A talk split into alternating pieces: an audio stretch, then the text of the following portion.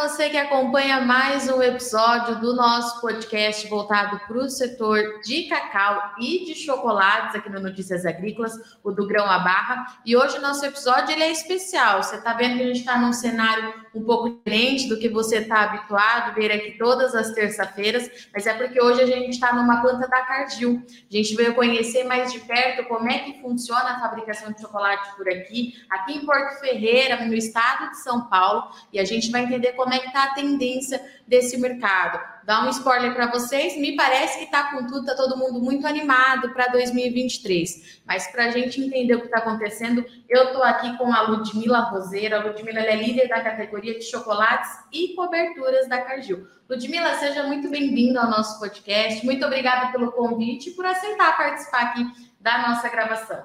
Ah, imagina. Obrigada, Virgínia. O prazer é todo meu.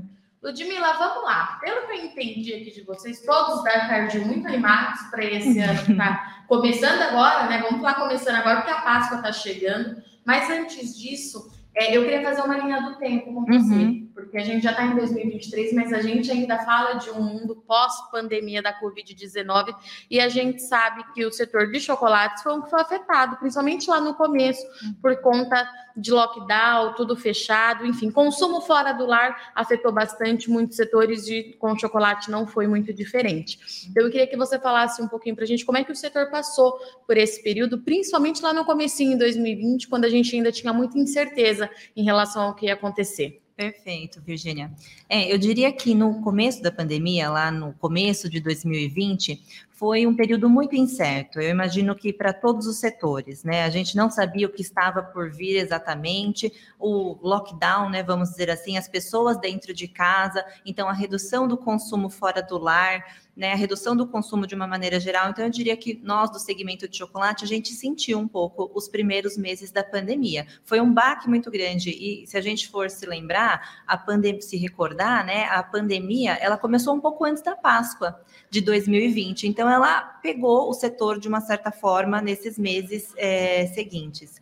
No entanto, No decorrer de 2020, né, a partir do segundo semestre, a gente já voltou a ver o mercado de chocolates, o mercado de confeitaria se reerguendo, e de lá para cá, os volumes têm aumentado né, constantemente, ano a ano. Inclusive, agora, em 2023, a gente tem a retomada quase que completa do consumo de chocolate fora do lar. A gente está, segundo a Bicab, né, a Associação de Chocolate, chegando aos níveis pré-pandemia. Então, eu diria que agora a gente é, já está vendo a recuperação quase que completa do setor. Ludmila, por que, que eu estou falando da pandemia? Né? A gente não está falando de um assunto que já passou, não, tá, pessoal? É porque a Ludmila falou aqui para a gente hoje mais cedo. É, que tem algumas tendências de mercados que tiveram início por conta da Covid-19, né? uma mudança no padrão de consumo, e acredito eu que é pela população é, tendo uma visão ou uma necessidade, vem dessa necessidade de cuidar mais da saúde, pensando melhor em que consumir, Ludmila. E essa tendência vai ficar, né? Uhum. Pelo que você me trouxe, já é uma realidade. O que, que aconteceu? Qual que foi essa mudança e como é que isso afetou para vocês? Eu diria que uma das grandes tendências que se consolidou, principalmente durante a pandemia, foi a tendência da saudabilidade, das pessoas olhando um pouco mais para o que estão comendo, o que estão ingerindo, tentando ter um consumo mais consciente, entender se o que elas comem está fazendo bem ou não, está agregando para a imunidade delas. Então, eu diria que saudabilidade foi uma das tendências que mais despontaram, que mais marcaram durante esse período. E é justamente, se você me permite, né, seguindo essa tendência, Sim. vou até puxar um gancho que a gente é, guiou vários dos nossos lançamentos do nosso portfólio de produtos de chocolate, como por exemplo, que você está vendo aí na frente, é, isso, esse saco de chocolate de moedas de um quilo, ele é o nosso lançamento Genuine Dark, 65% cacau, justamente né, seguindo essa linha dos produtos mais saudáveis, com menos açúcar, maior teor de cacau, indo totalmente ao encontro dessa tendência do consumidor de produtos né, que agreguem um pouco mais para a sua saúde. Então, quer dizer que, assim, Ludmila, o mundo é, aos prantos por conta é, de tudo que estava acontecendo e o setor tentando juntar é, as pontas desse quebra-cabeça para ver como é que seria justamente agora em 2023 na retomada. Então, esse período foi de muito trabalho, muita pesquisa, é isso mesmo? Foi de muito trabalho, muita pesquisa, e diria que não foi assim corriqueiro esse período, né? A pandemia né, foi horrível, não, não tem pontos bons né, que a gente possa citar de uma pandemia.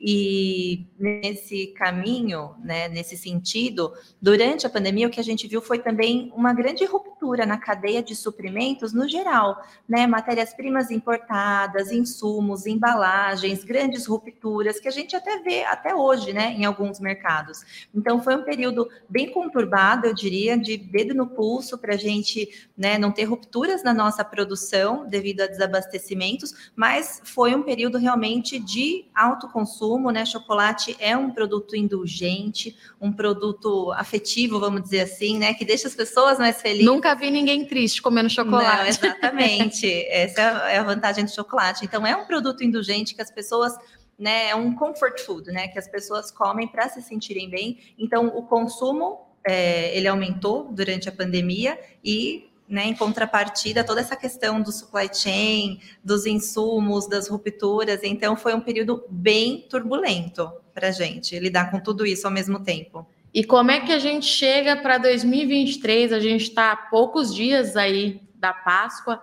É, quais são as expectativas? Né? Tem produto novo chegando que foi estudado durante todo esse período de muita dificuldade para todo mundo, mas a gente já está passando por esse período, estamos voltando, né? Sim. A passos lentos, mas uhum. estamos voltando à normalidade, está todo mundo tentando fazer essa economia girar de uma forma é, geral. Como é que a gente chega para 23? Como é que a Cargill chega? Gasto total? Quais são as expectativas? As expectativas é do mercado de chocolate. É seguir nessa constante de crescimento. Tanto é que a gente está fazendo a ampliação da nossa fábrica agora, né? A gente chegou é, nas, nos nossos limites né, de capacidade, e agora a gente está lançando essa expansão para se concretizar nos próximos anos, porque a tendência do mercado de chocolate é de continuar crescendo. Né, de 4 a 5%, é, segundo dados do mercado, crescimento. Por ano? É, exatamente. Bastante. É, bastante. Então, é um mercado que está consolidado e, mesmo assim, continua crescendo, trazendo inovações. O número de inovações, saiu um dado muito recente agora, que o número de lançamentos para Páscoa de 2003 foi o maior desde 2015. Então, a indústria está se reinventando, né? Oferecendo produtos que atinjam a todos os consumidores, todos os bolsos, todos os gostos, né? Oferecendo. Essa Páscoa agora. É nessa Páscoa agora, oferecendo uma diversidade de portfólio muito grande para que todo mundo tenha acesso e possa continuar consumindo os produtos de chocolate e coberturas. E Ludmila, como é que é a troca de vocês com esse consumidor, né? Porque se você está me trazendo mais um produto, eu acredito que esse consumidor seja também cada vez mais exigente em questão de qualidade, é, de rastreabilidade, tudo isso que a gente vê no setor alimentício deve, acredito eu, que se aplique muito também uhum. ao setor de chocolates. Mas como é que você conversa com esse consumidor para saber qual direção tomar?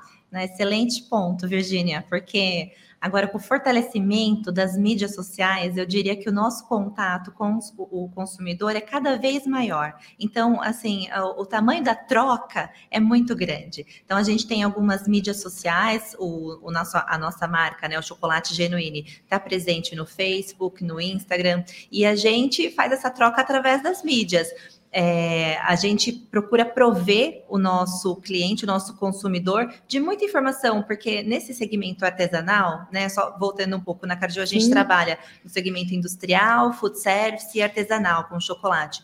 E principalmente nesse segmento artesanal, a gente tem muitos entrantes, muitas pessoas que começam um negócio, começam a trabalhar com, com chocolate por exemplo, a pessoa quer empreender naturalmente, né? O setor alimentício, chocolate é uma porta de entrada assim muito é, muito comum. Então a gente é, tenta passar dicas, receitas, é, aulas, a gente faz muita aula online na no, nas nossas mídias sociais para ensinar não só as receitas, mas as pessoas trabalharem com chocolate. Que não é uma coisa assim tão trivial, né? Você precisa ter alguns conceitos básicos. Então, eu diria que as mídias são a nossa grande ferramenta de troca com o consumidor, porque eles nos, é, nos nossos, nas nossas, nos nossos posts, nos nossos stories, eles comentam, eles nos trazem dicas, eles falam o que eles estão pensando. Então, é, é muito bom poder contar com isso atualmente. E quando você fala nessa troca com o consumidor,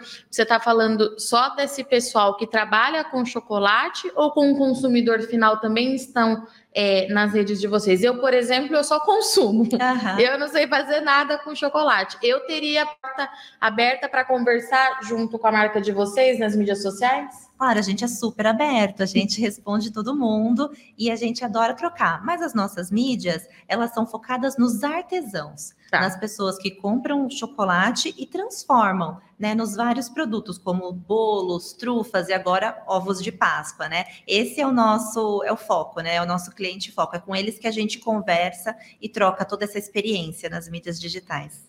É isso, Ludmila. Obrigada pela sua participação aqui, pelo convite mais uma vez. Qualquer novidade que tiver do Grão a Barra Podcast está sempre de portas abertas. Ah, o prazer foi todo meu. Espero que você goste do nosso chocolate. Eu já adorei, eu já ah, comi vários, eu já adorei.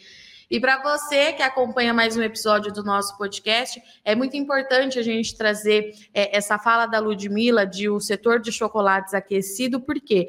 Porque naturalmente isso significa demanda aquecida também para as matérias-primas, né? A gente vem falando muito aqui no do Grama Barra Podcast essa necessidade de aumento de produtividade, que o Brasil tem muita capacidade, tem muita qualidade, e a Ludmilla trouxe aqui uma série de dados importantes que comprovam que espaço tem esse mercado, ele é crescente, a gente já está retomando aí níveis pré-pandemia, isso é muito importante, porque foi um período de muita incerteza também para o setor, mas agora é bola para frente, a Ludmilla só trouxe aqui boas notícias para a gente e tem uma Páscoa aí para a gente confirmar depois todos esses números. Eu sou Virginia Alves, eu agradeço muito sua audiência e companhia. Na semana que vem a gente está de volta.